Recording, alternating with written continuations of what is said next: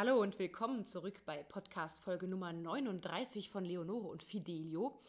Mein Name ist Eleonore Magier, ich bin selbst Opernsängerin und zwar Sopran und heute mache ich weder einen Opernführer noch eine Episode über Operngeschichte, sondern ich folge einem mehrfach geäußerten Wunsch meiner Hörer. Ich erkläre Stimmfächer.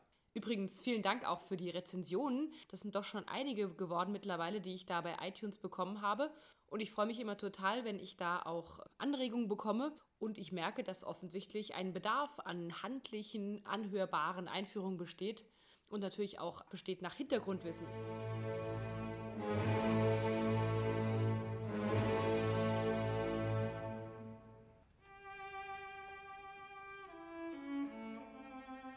Jetzt gerade bin ich in Brüssel am Théâtre La Monnaie und probe für meine allererste Opernuraufführung der Oper Frankenstein und bin total fasziniert von der Arbeit von Mark Gray, dem amerikanischen Komponisten, mit dem wir sozusagen total live immer noch Sachen verbessern oder auch manchmal umschreiben, ist auf jeden Fall echt sehr, sehr spannend, ebenso wie die Arbeit mit der Theatergruppe La Fura del Baus aus Barcelona. Heute ist also im wahrsten Sinne meine Fachkompetenz gefragt beim schwierigen Thema der verschiedenen Stimmfächer. In der letzten Folge hat ja mein Opernkater Fidelio schon einiges angesprochen, was dir als Nichtmusiker, aber Musikliebhaber vielleicht nicht ganz klar ist über die verschiedenen Stimmfächer. Und deswegen geht es heute noch mehr ins Detail. Da es sich bei dem Thema Stimmfächer allerdings um ein ähnlich problematisches und auch umstrittenes Thema handelt wie Religionsfragen oder welche von 237 Lippenstift-Nuancen nun mal wirklich man als rot bezeichnen könnte, kann ich heute ausdrücklich nur von meinem eigenen Gefühl sprechen, wenn ich über Stimmfächer rede. Unterstützend gibt es dazu auch viele kluge Bücher, die man dazu konsultieren kann. In der letzten Folge habe ich dir auch schon den sogenannten Kläuber, das Handbuch der Oper, vorgestellt. Wie gesagt, wenn du dich damit noch mehr beschäftigen willst, lohnt ein Blick hinein. Gehen wir nun also vom Einfachen zum Komplizierten.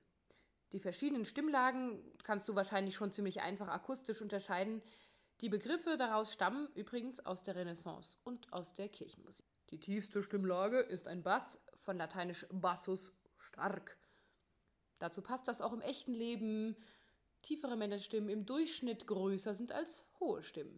Dazu gesellte sich dann der Tenor, die mittlere Stimme, die tenere musste, die halten musste die Stimme, wenn alle anderen Stimmen sich bewegt haben.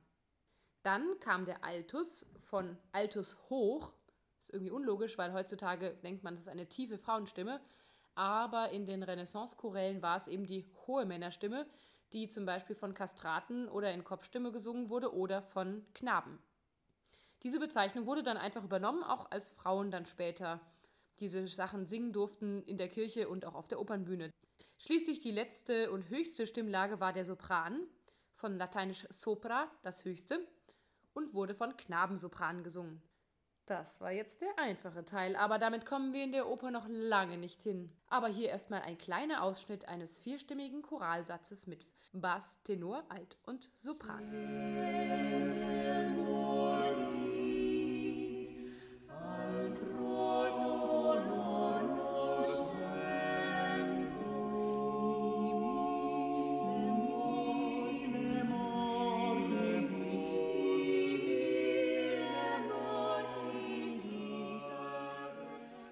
Heute fange ich also mit der tiefsten Männerstimme an und dann arbeite ich mich so langsam dadurch und immer weiter nach oben. Du hast es schließlich so gewollt, darum mache ich das auch jetzt in aller Ausführlichkeit. Wichtig zu wissen ist vielleicht noch, dass in der Oper grundsätzlich fast nie ein Stimmumfang gefordert wird, der mehr als zwei ganze Oktaven umfasst. Wenn also mal wieder irgend so ein lustiger Radiomoderator sagt über Mariah Carey oder wen auch immer, sie hat sieben Oktaven Stimmumfang oder fünf Oktaven Stimmumfang, dann ist es ganz einfach Bullshit. Gibt's nicht. Kein Mensch kann fünf Oktaven singen. Wenn du dir also jetzt vorstellen willst, wie viel diese zwei Oktaven sind, die normalerweise eine Opernpartie ungefähr umfasst, dann kannst du dich vor deine Klaviertastatur setzen oder deine App auf dem Handy. Da sind genau 24 Halbtöne, also die schwarzen und weißen Tasten nacheinander gezählt. Es gibt natürlich auch bei den Opernpartien ein paar Ausnahmen, dass mal eine Partie wirklich knapp an die drei Oktaven ranschrammt, aber hält sich ziemlich in Grenzen. Die Bässe also. Hier gibt es erstmal zwei wichtige Unterscheidungen. Zum ersten den reinen Stimmumfang, also wie hoch und wie tief so ein Bass singen kann. Und dann zweitens das Volumen und der Stimmklang. Und drittens die Beweglichkeit der Stimme.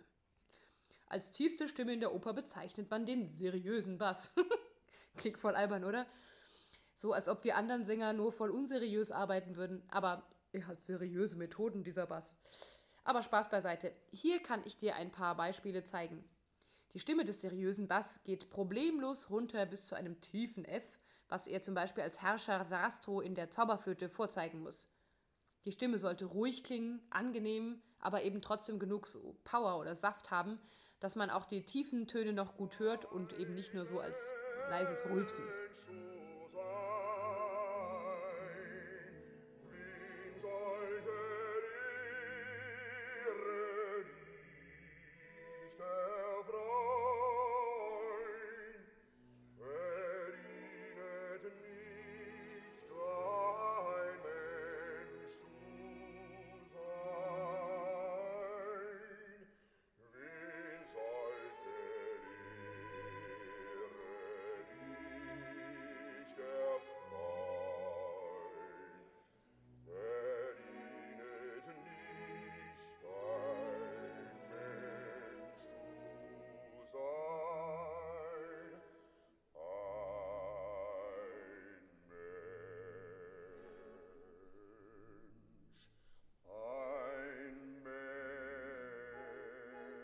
Als nächstes kommen wir zu einem Stimmfach, das fast die gleiche Lage hat, aber vor allem lauter ist, der sogenannte dramatische Bass.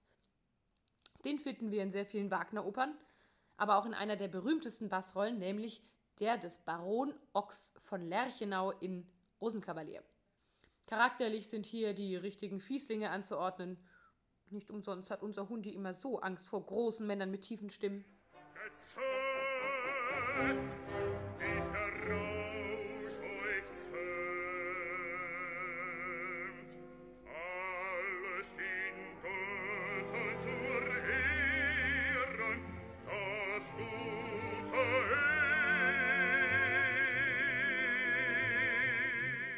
Als nächstes Fach kommt der sogenannte singende Bass, der Basso Cantante. Das ist ein ziemlich weiter Begriff, vor allem meint es wohl eine Stimme, die laut genug ist, aber eben auch oben noch sehr gut klingt und top hohe Noten hat. Hier finden sich auch schon richtig abendfüllende Helden, manchmal auch nette Kerle, aber nicht immer, wie zum Beispiel der Mephisto in Gounons Faust oder eine meiner persönlichen Lieblingsbassrollen ist der Filippo in Verdis Don Carlo. sol e l'amore.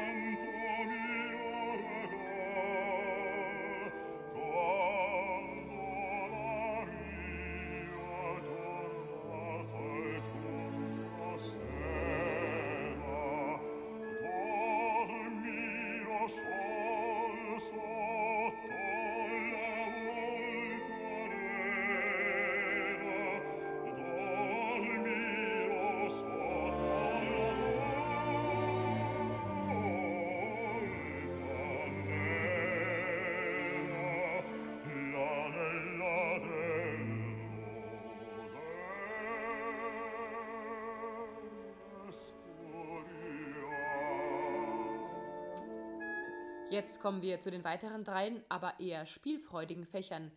Zum einen den sogenannten Jungbass, denn in der Tat scheint es doch so zu sein, dass eine Bassstimme länger braucht, um zur Tiefe des Daseins vorzudringen. Aber einen typischen Vertreter gibt es eben doch, den Bauernburschen und angehenden Bräutigam Masetto in Mozarts Don Giovanni. Oh, capito. Signor, sì. Signor, sì. Chino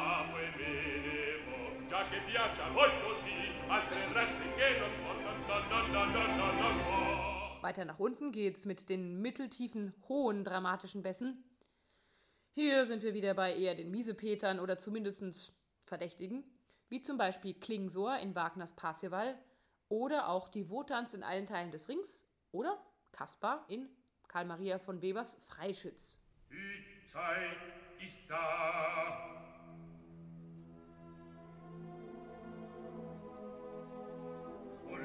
mein Zauber schloss den Toren, den kind ich lautens, wenn ich nahen seh.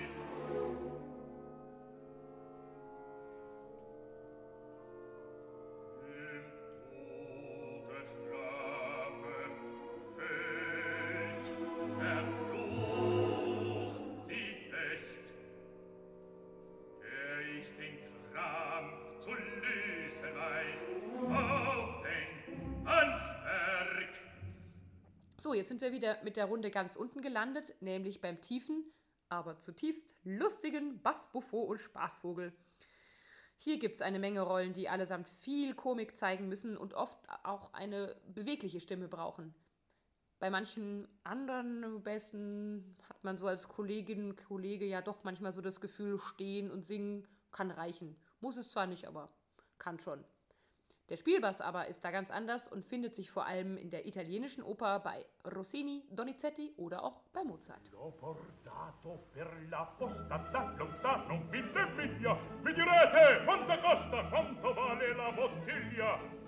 Cento scudi! No! Trenta! No! E venti! Nessuno si sgomenti! Per provarvi il mio contento Ti sia mica accoglimento Io vi voglio buona gente Uno scudo regalar Die Unterscheidung jetzt zum schweren Spielbass ist dann auch entsprechend schwierig, aber das sind wieder eben die lauteren Stimmen, die singen dann aber auch wieder eher deutsche Opern, wie zum Beispiel hier Daland in Wagners Fliegendem Holländer. Aus einem Vaterland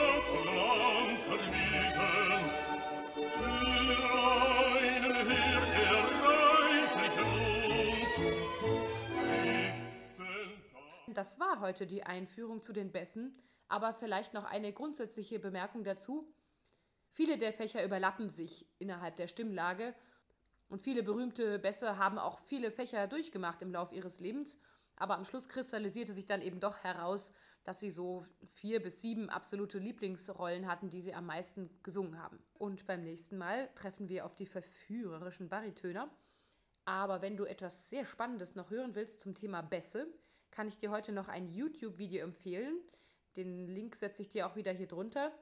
Und zwar kannst du dort zwei ganz große Bässe hören, nämlich Josef Greindl und Matti Talvela, die im Jahr 1969 das Duett aus Verdis Don Carlo gesungen haben, hier aber auf Deutsch. Ach, es lebe das Internet. Ich habe echt gestaunt und finde auch weiterhin dieses wunderbare Duett zwischen dem Großinquisitor und König Philipp in Don Carlos ist einfach eines der geilsten Stücke der Musikgeschichte. Und sowas kann einfach nur Verdi schreiben, dass sich zwei Leute kultiviert anbrüllen. Dann bis zum nächsten Mal.